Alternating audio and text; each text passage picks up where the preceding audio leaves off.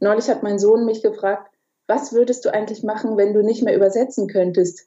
Ähm, könntest du dir vorstellen, Lastwagenfahrerin zu werden? Und ich sagte, also erstmal nein, ich, wär, ich könnte nicht Lastwagenfahrerin sein, aber ich kann mir wirklich auch nichts anderes vorstellen, als zu übersetzen. Ich rieche tatsächlich an dem Buch, denn frisch gedruckte Bücher hm. ähm, riechen einfach wahnsinnig gut. Und da merkt man irgendwie, ist vielleicht auch so ein Herstelltick, keine Ahnung, hat man einfach noch das Gefühl, die sind noch so ein bisschen warm, die Brötchen frisch aus dem Ofen. Dumont auf Sendung. Der Podcast mit Büchern. Hallo, ich bin Tabea Sörgel. Und ich bin Martin Becker. Wir werfen heute mal wieder einen Blick hinter die Kulissen von Dumont. Wir unterhalten uns nämlich zum einen mit Lisa Kögeböhn. Sie ist Übersetzerin und hat zuletzt die letzte Bibliothek der Welt von Freya Sampson ins Deutsche übertragen. Ein Roman, der in einem kleinen englischen Dorf angesiedelt ist und ein Ensemble kauziger Figuren versammelt. Alles sehr lustig und leichtfüßig erzählt, was dann aber gar nicht so leicht zu übersetzen ist. Außerdem sprechen wir mit Andrea Lang, die in der Herstellungsabteilung von Dumont arbeitet. Wir fragen sie, was genau sie da macht und unterhalten uns über eines der Bücher, die durch ihre Hände gegangen sind, nämlich Reise durch ein fremdes Land von David Park, das gerade bei Dumont erschienen ist. Darin blickt der Fotograf Tom auf sein Leben zurück, erinnert sich an Bilder, die er gemacht hat oder gern gemacht hätte und konfrontiert sich mit der Frage, ob er als Ehemann und Vater versagt hat. Als erstes geht es jetzt aber um den Roman Die letzte Bibliothek der Welt von Freya Sampson und seine Übersetzerin Lisa Kögeböhn. Lisa, eine Frage, die sich bei deiner Arbeit fast aufdrängt, ist natürlich, Hast du heute schon übersetzt und hört das Übersetzen eigentlich irgendwann auf? Weil man ist doch gedanklich wahrscheinlich sowieso die ganze Zeit dabei, oder? Ja, das ist ein bisschen schrecklich und gleichzeitig auch schön. Also ich habe heute noch nicht übersetzt. Ich habe heute ausgeschlafen und ich war froh, dass ich schlafen konnte, obwohl ich jetzt das Interview mit euch führe und nicht so aufgeregt war, dass ich, dass mein Kopf äh, heute Nacht nicht ausschalten konnte. Das ist nämlich leider tatsächlich immer der Fall. Also mein Kopf lässt sich nicht ausschalten. Der rattert immer weiter. Und das ist gleichzeitig aber beim Übersetzen auch das Gute, weil einem häufig die allerbesten Sachen einfallen, wenn man nicht am Schreibtisch sitzt. Also es ist tatsächlich so, dass einem irgendwie unter der Dusche dann die zündende Idee kommt oder abends im Bett, was ein bisschen nervig ist, weil man nicht schlafen kann. Aber ich habe dann mein Handy neben mir liegen und notiere mir geniale äh, nächtliche Einfälle dann in meiner Notiz-App. Das, aber ja, es ist so. Es ist Fluch und Segen. Ja, es ist also, es ist auch ein bisschen ähm, Beruf und auch, ähm, naja, Sucht klingt jetzt nicht nett, aber es ist schon auch ein, mh, hm, so eine Lebenseinstellung fast schon, oder? Übersetzen ist eine Lebenseinstellung, wie das klingt. Ja, Beruf und Berufung könnte man natürlich besser sagen. Bei mir ist das so. Bei mir ist das tatsächlich so. Ich kann mir überhaupt gar nichts anderes vorstellen. Also ich, neulich hat mein Sohn mich gefragt, was würdest du eigentlich machen, wenn du nicht mehr übersetzen könntest? Ähm, könntest du dir vorstellen, Lastwagenfahrerin zu werden? Und ich sagte, also erstmal nein, ich, wär, ich könnte nicht Lastwagenfahrerin sein, aber ich kann mir wirklich auch nichts anderes vorstellen, als zu übersetzen. Ja, irgendwie macht es einen ganz großen Anteil meiner Persönlichkeit aus und ich möchte auch immer zu darüber reden und ich weiß nicht, ob ich andere Leute damit nerve, dass ich immer ins Reden komme, wenn wir über das Übersetzen reden oder wenn ich über meinen Beruf reden kann, weil es irgendwie, ja, irgendwie hat es großen Anteil an meinem Menschsein und nicht nur an meinem, ja, Beruf oder meiner Arbeit. Ja, du hast zuletzt auch für Dumont die letzte Bibliothek der Welt von Freya Sampson übersetzt. Darüber wollen wir jetzt auch ein bisschen reden. Was ist das denn für ein Buch? Das ist ein Wohlfühlstoff, wie meine Lektorin mir den damals angepriesen hat, als sie äh, mir das Buch angeboten hat. Ja, das ist wirklich ein Wohlfühlstoff. Das ist ein ganz netter, schöner, äh, sehr britischer Roman, der vor allem von seinen schrulligen Nebenfiguren lebt. Also es ist irgendwie ja sehr nett, wie die, ja, die sind ganz liebevoll gezeichnet, diese Figuren. Also die haben alle irgendwie, ja, irgendeine schrullige Art und ja, die, das kann die Autorin sehr gut, dass die liebenswert in ihrer Sonderlichkeit sind. Der Roman spielt in einem kleinen englischen Dorf und auch viel in der Bücherei des Ortes, denn die Protagonistin June ist dort Bibliothekarin. Hast du dich als Literaturübersetzerin in diesem literarischen Setting auch irgendwie ein bisschen besonders heimisch gefühlt? Ja, voll, voll. Die Protagonistin June, die hat so ein kleines Spiel, ähm, was sie spielt. Also sie sitzt an der Ausleihtheke und guckt sich ihre BenutzerInnen an und denkt sich dann immer kleine Geschichten zu denen aus. Also sie entspinnt dann immer wie so eine kleine äh, Romanhandlung um diese einzelnen Leute, die da Bücher ausleihen. Und das ganze Buch ist gespickt mit Buchtiteln und natürlich immer Anspielungen, ne, was sie gerade liest oder was sie nicht liest, was die Leute gelesen haben, worüber sie sich beschweren. Also es gibt eine von diesen, äh, wie gesagt, schrulligen Nebenfiguren, die immer an die Theke kommt und sagt, das war absoluter Müll, den ich da gerade gelesen habe. Ich, ich gebe meinen Büchereiausweis zurück.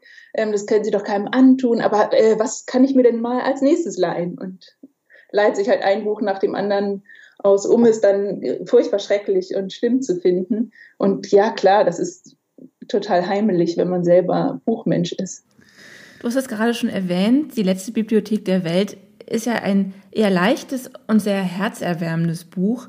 Ist das beim Übersetzen wie beim Schauspielen, dass Leichtigkeit besonders schwer herzustellen ist und vor allem auch mit viel Arbeit verbunden?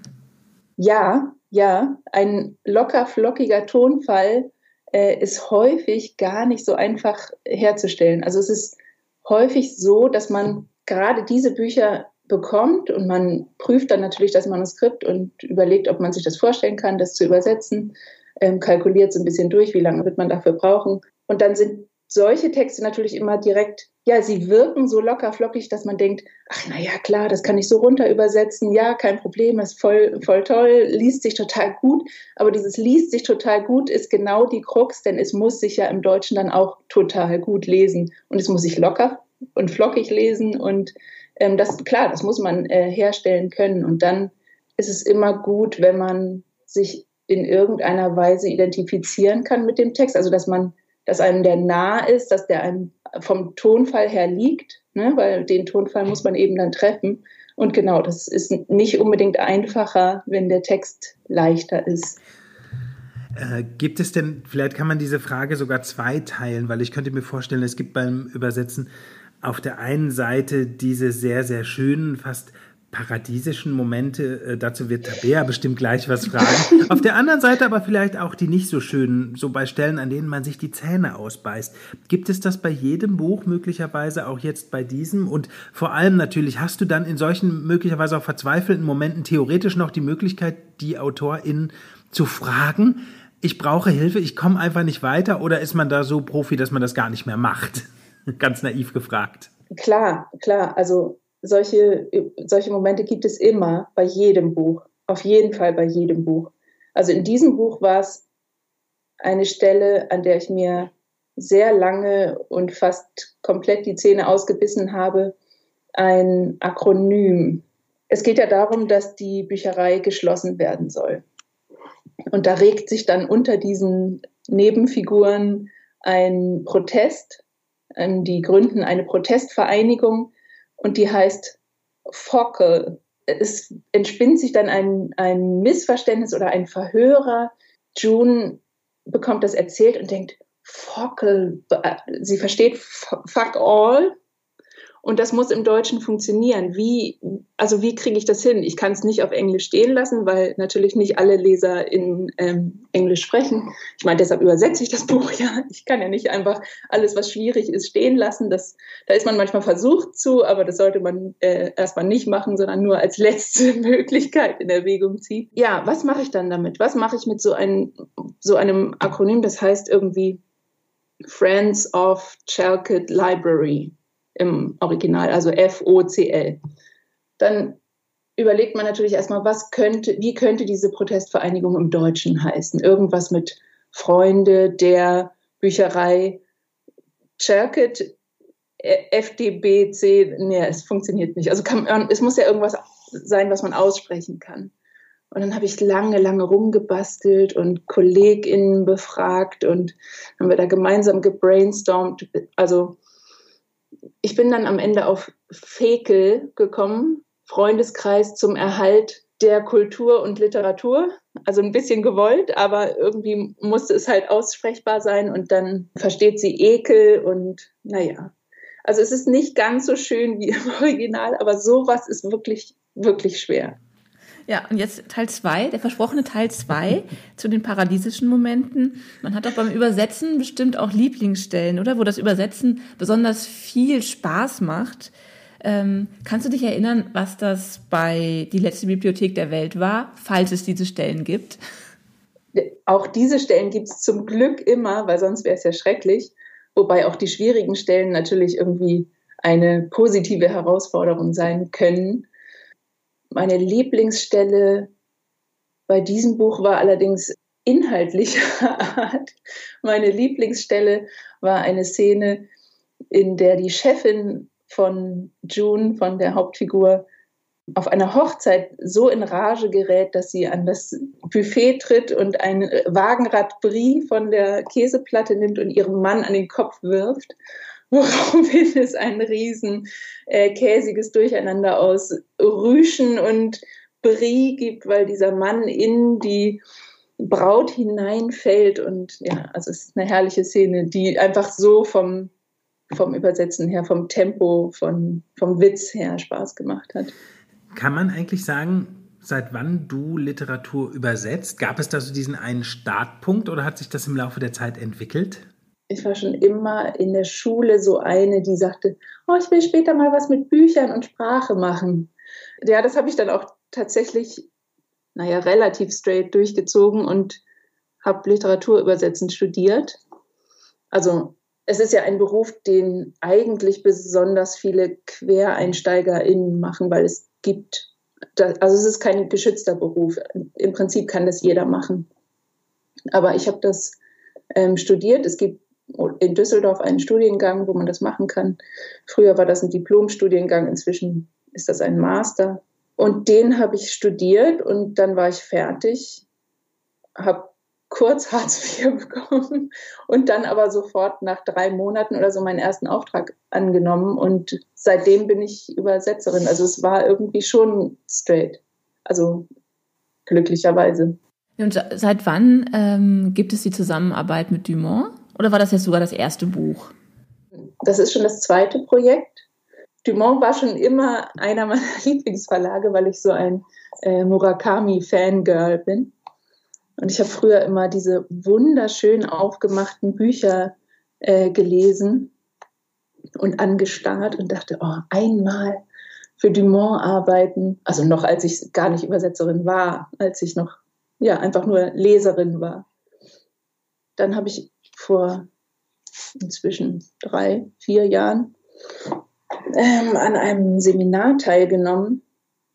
Das war ein Seminar für UbersetzerInnen und LektorInnen, wo man so ein bisschen ja, über den Tellerrand schauen sollte und sich ein bisschen hineinversetzen können sollte in die ja, gegenüberliegende Position im Verlag oder eben die, was diese UbersetzerInnen eigentlich so machen oder wie sie das machen. Und bei diesem äh, Seminar habe ich äh, Antonia Marker kennengelernt, meine Lektorin jetzt bei Dumont. Und zwar durch einen folgenschweren Irrtum im Hotel. Wir waren nämlich in einem Hotel untergebracht, in dem ein Zimmer fehlte. Es wurde ein Zimmer zu wenig gebucht und jetzt kam es tatsächlich so, dass ich das einzige Einzelzimmer mit zwei, nein, das einzige Zimmer mit zwei Einzelbetten hatte ich war also diejenige, die mir jetzt ähm, gezwungenermaßen das Zimmer teilen musste. Und ich bin glücklicherweise an Antonia geraten. und das war dann auf einmal so Networking wider Willen. Also wir waren gezwungen, jetzt ähm, sehr intensiv zu networken, äh, abends vorm Schlafengehen in unseren beiden Einzelbetten in dem Hotelzimmer. Und das hat wunderbar funktioniert wir haben uns wunderbar verstanden und äh, wir spielen jetzt inzwischen dann seit, weiß ich nicht, drei oder vier Jahren Online-Scrabble, jeden Tag miteinander, haben so eine kleine Chat-Funktion da drin und ähm, ja, es war irgendwie, es hat super gut gepasst und ja, sie hat mir dann irgendwann nach einem Jahr, glaube ich, ähm, den ersten Auftrag gegeben und das ist jetzt das zweite Buch, was wir zusammen machen und Das ist irgendwie, ja, es ist so eine, so eine Herzensstory und so eine gute Anekdote, die ich auch gerne erzähle. Ja. Komischerweise haben wir uns ja auch durch ein von Dumont zu wenig gebuchtes Zimmer kennengelernt, Tabea. Nein, das stimmt leider nicht. Das stimmt leider nicht, aber es wäre schön gewesen. Der Zufall wäre jetzt auch zu groß. Da könnte man dann glatt eine Masche äh, dahinter vermuten. Um zum Schluss vielleicht noch einmal als letzte Frage auf das Übersetzen zurückzukommen. Kann man eigentlich sagen, wie lange es dauert, bis du ein Gefühl für den spezifischen Ton eines Buchs entwickelst? Braucht das ein paar Seiten? Weißt du möglicherweise manchmal schon nach der ersten Lektüre, ja, so und so werde ich es machen? Wie ist das? Wie lange dauert es, bis du, also ich stelle mir vor, es ist so ein bisschen natürlich auch, als würde man einen eigenen Roman schreiben, bis man wirklich weiß, okay, dieser Ton, da bin ich jetzt auch sattelfest und damit kann ich es jetzt bis zum Ende durch übersetzen. Das merkt man tatsächlich ziemlich schnell. Also für gewöhnlich fängt man ja von vorne an. Das hat meistens ganz praktische Gründe. Oft will der Verlag gerne eine Leseprobe haben für die Vertreterkonferenz oder ähm, als Vorab-Exemplar und dann gibt man schon mal so 30 Seiten ab und dann fängt man natürlich vorne an und hat nach ein paar Seiten hoffentlich das Gefühl, dass einem der Tonfall liegt, weil sonst hat man ein richtiges Problem, ähm, weil man damit ja Monate verbringen muss und hunderte von Seiten noch vor sich hat. Und manchmal ist es aber auch so, wenn das, also wenn ich nicht vorne anfangen muss, dass ich in der Mitte anfange. Und das ist, das mache ich gerade bei Texten, die wo ich nicht sofort beim Lesen das Gefühl habe, ja, das liegt mir total oder das kann ich mir so, ich habe es sofort im Ohr. Also ich habe mal ein Buch übersetzt, da ging es um einen so, ja, der war inzwischen so 60, das war ja ein Memoir, ein 60-jähriger britischer Lehrer, der von seinen Memoiren mit einem Pinguin erzählte. Ganz schönes Buch. Ähm, aber der hatte einen ganz besonderen Tonfall. Also der war so ein bisschen steifeltlich, britisch, ähm, aber auch mit so einem ja, trockenen Humor. Und da habe ich irgendwie in Kapitel 10 angefangen und habe mich erstmal reingefunden in den Tonfall. Und als ich dann, wie du sagst, das Gefühl hatte, sattelfest zu sein, dann ich, bin ich an den Anfang gesprungen und habe dann den Anfang, der ja einfach, ja, der, der Anfang muss sitzen. Ne? Also das ist ja auch für die Leserinnen sonst schlecht, wenn sie irgendwie merken, okay, hier, nee, hier stimmt das alles hinten und vorne nicht. Also das würde man ja merken. Und genau, dann konnte ich eben den Anfang übersetzen und war schon in dem Tonfall drin. Also ist jede Übersetzung auch wieder ein neues Experiment? Klar, klar, immer. Also auch eins, wo man manchmal wirklich denkt, wenn man den Auftrag angenommen hat, ja klar, ne, das, da freue ich mich jetzt drauf, das stelle ich mir so und so vor und dann ist es irgendwie ganz anders. Also es kann auch gut sein, aber ja, klar, jedes Buch ist völlig einzigartig. Ja. Das war Lisa Kögeböhn über Die letzte Bibliothek der Welt von Freya Sampson. Und von einer Übersetzerin aus Leidenschaft kommen wir jetzt zu einer Herstellerin aus Leidenschaft, Andrea Lang. Sie ist bei Dumont dafür zuständig, dass sich ein Manuskript in ein handfestes Buch verwandelt, sozusagen. So viel ist schon mal klar, aber wie sie das genau anstellt, erzählt sie uns jetzt selbst. Andrea, bei Dumont arbeitest du ja in der Herstellungsabteilung. Was genau machst du da? Was sind deine Aufgaben? Also im Grunde genommen ist meine Aufgabe dafür zu sorgen, dass aus einem Manuskript am Ende ein fertiges Buch wird, was man anfassen kann.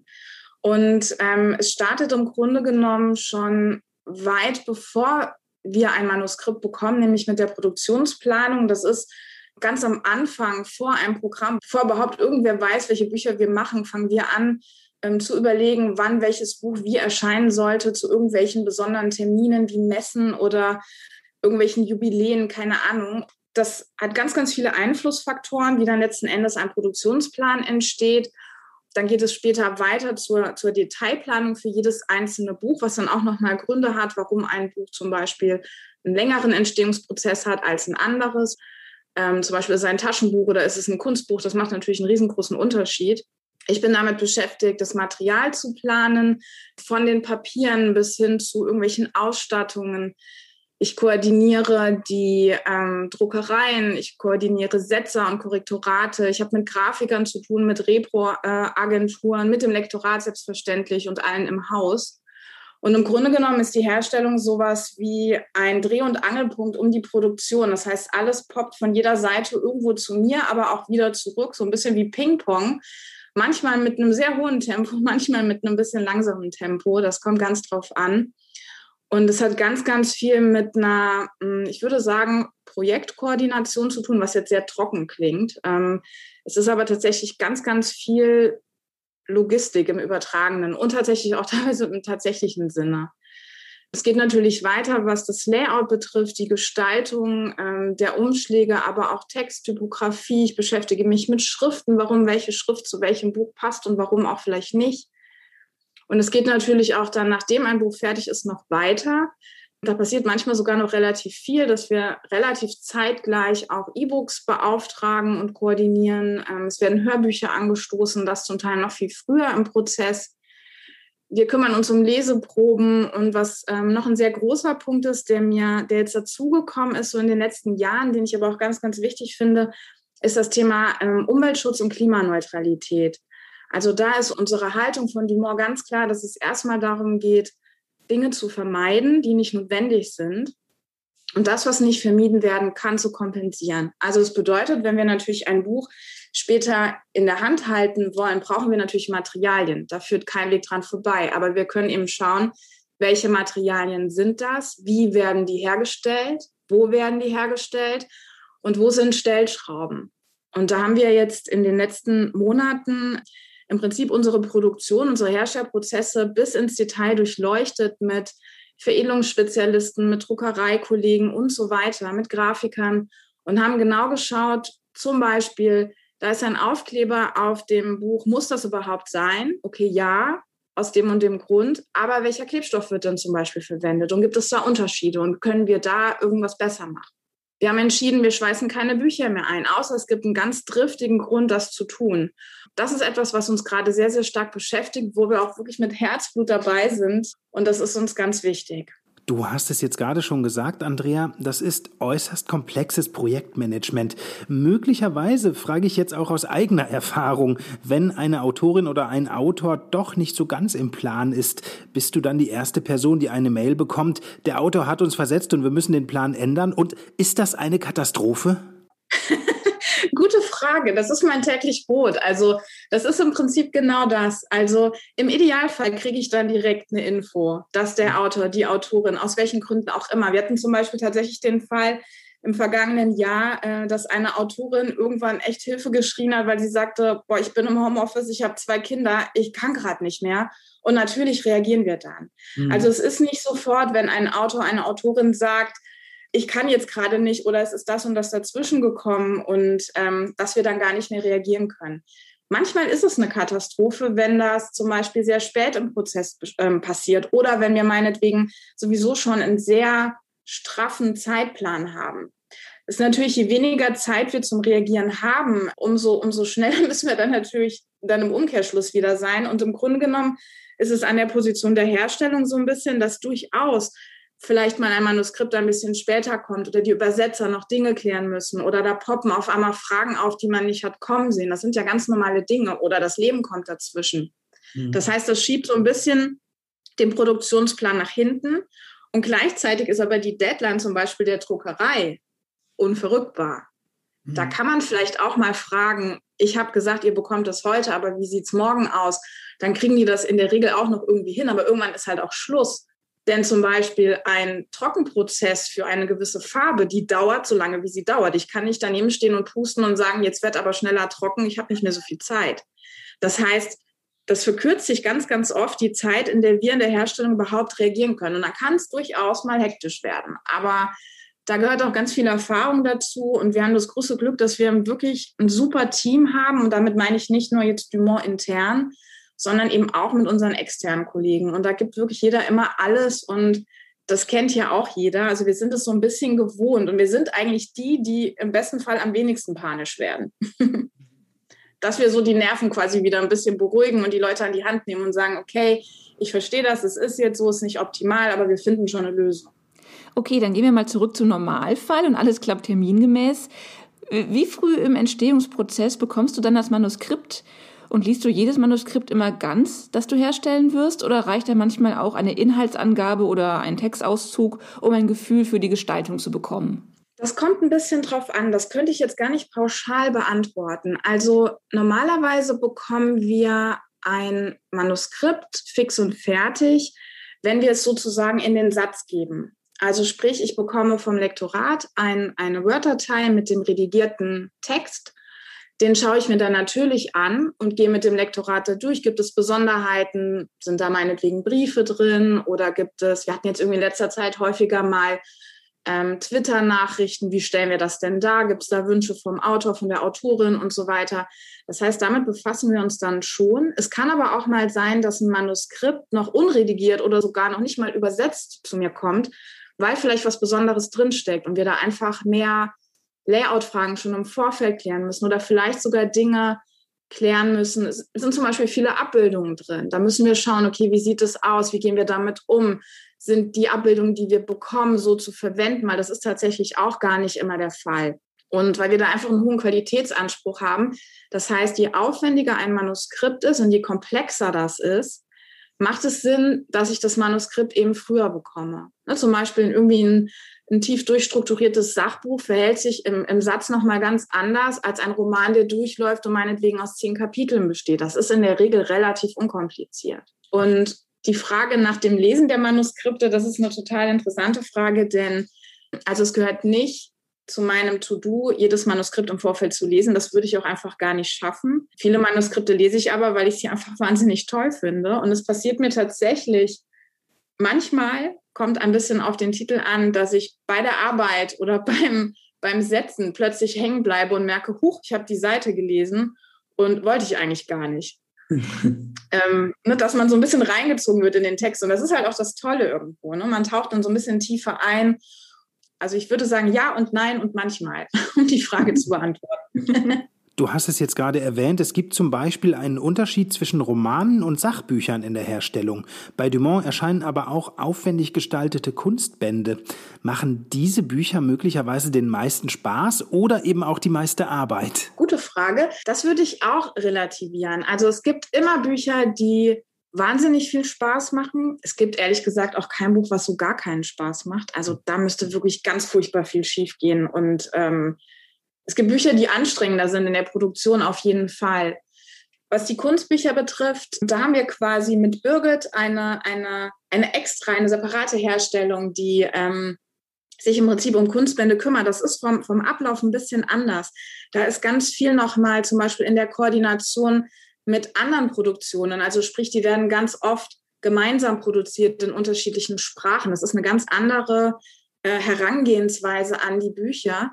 Es ist natürlich bildlastiger, das auf jeden Fall. Das heißt, wir sind da ein bisschen mehr in den, hm, ich würde es mal nennen, klassischen Layout-Fragen, als jetzt, wenn ich mich überwiegend mit Typografie und so weiter beschäftige. Es ist eine andere Form der Kreativität und des Layout-Prozesses, aber es sind wirklich unterschiedliche Produktionswege. Ist es denn immer noch ein ganz besonderer Moment, wenn man ein fertiges Buch nach dem Druck zum ersten Mal in der Hand hält und darin blättern kann? Definitiv ja.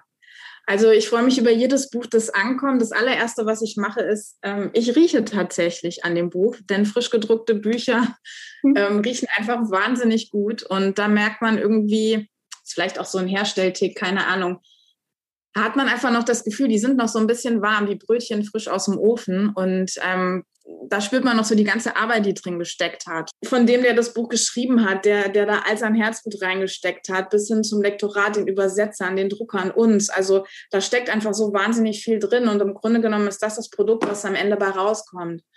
Und dann ist natürlich ein Buch natürlich was sehr, sehr haptisches und, und uns auch wichtig, wie die Haptik eben ist oder wie sich ein Buch anfühlt. Wenn ich das Buch im Licht drehe, was passiert, ob ich da irgendwas erkennen kann, ob es da irgendwo keine Ahnung, ob ich da einen Lack eingesetzt habe und ich sehe das. Und zum Beispiel in vielen Veredelungsprozessen, die auch aufwendiger sind. Ich denke da zum Beispiel an den letzten Murakami, den wir gemacht haben. Da haben wir im Prinzip ein neues Design entwickelt mit einem völlig neuen Veredelungsschritt. Und das ist natürlich immer so ein bisschen aufregend, weil man weiß natürlich erst, wie es tatsächlich geworden ist, wenn das Buch fertig ist. Man kann sehr, sehr viel im Vorfeld testen und sich überlegen und sich mit Kollegen zusammensetzen, bis die Köpfe rauchen. Aber letzten Endes das fertige Buch tatsächlich komplett. Das sehe ich erst ganz am Ende. Und wenn ich da mit einer hohen Startauflage starte oder wie auch immer, ist natürlich so ein bisschen aufregend. Oh Gott, klappt das alles so, was ich mir überlegt habe? Dazu kann ich sagen, klappt. Dafür haben wir tolle Kollegen, die dann auch nochmal mit draufschauen, beziehungsweise ne, es ist eine große Teamleistung, aber es ist natürlich immer wieder spannend und auch gerade wenn, ne, wenn ein Buch irgendwo, keine Ahnung, es hat sich ein bisschen verzögert oder es war aufregend in der Produktion oder man hat auch mal viel Kontakt mit einem Autor, mit einer Autorin, was auch durchaus mal sein kann, gerade mit den deutschsprachigen Autoren oder Autorinnen. Und das macht einfach wahnsinnig Spaß, da mitzufiebern, bis die Bücher kommen. Und dann kriegt man auch mal eine WhatsApp-Nachricht von einer hüpfenden Autorin, die gerade hm. das erste Mal das Buch in ihren Händen hat. Das ist natürlich der Wahnsinn. Also da kriegt man echt ein bisschen Gänsehaut und das hört auch nicht auf. Zuletzt hast du unter anderem auch Reise durch ein fremdes Land von David Park betreut, um jetzt mal ein konkretes Beispiel zu nehmen. Was genau ist das für ein Buch? Reise durch ein fremdes Land ist definitiv eins der Bücher, was ich vorhin erwähnt habe, bei dem ich beim Arbeiten immer wieder am Text hängen geblieben bin. Also mich hat das wirklich so in den Text hineingezogen. Ich lese tatsächlich die Bücher am liebsten, wenn sie wirklich fertig sind, also wenn sie gebunden sind, wenn sie angekommen sind. Und ähm, das war fast schon ein bisschen schwer zu warten und ähm, nicht irgendwie dann doch äh, am Bildschirm weiterzulesen. Und es war einfach ein Text, der mich ein bisschen unvorbereitet, ich weiß nicht warum, ne, so manche Bücher, die werden angekündigt und dann denkt man, wow, das wird mich total umhauen.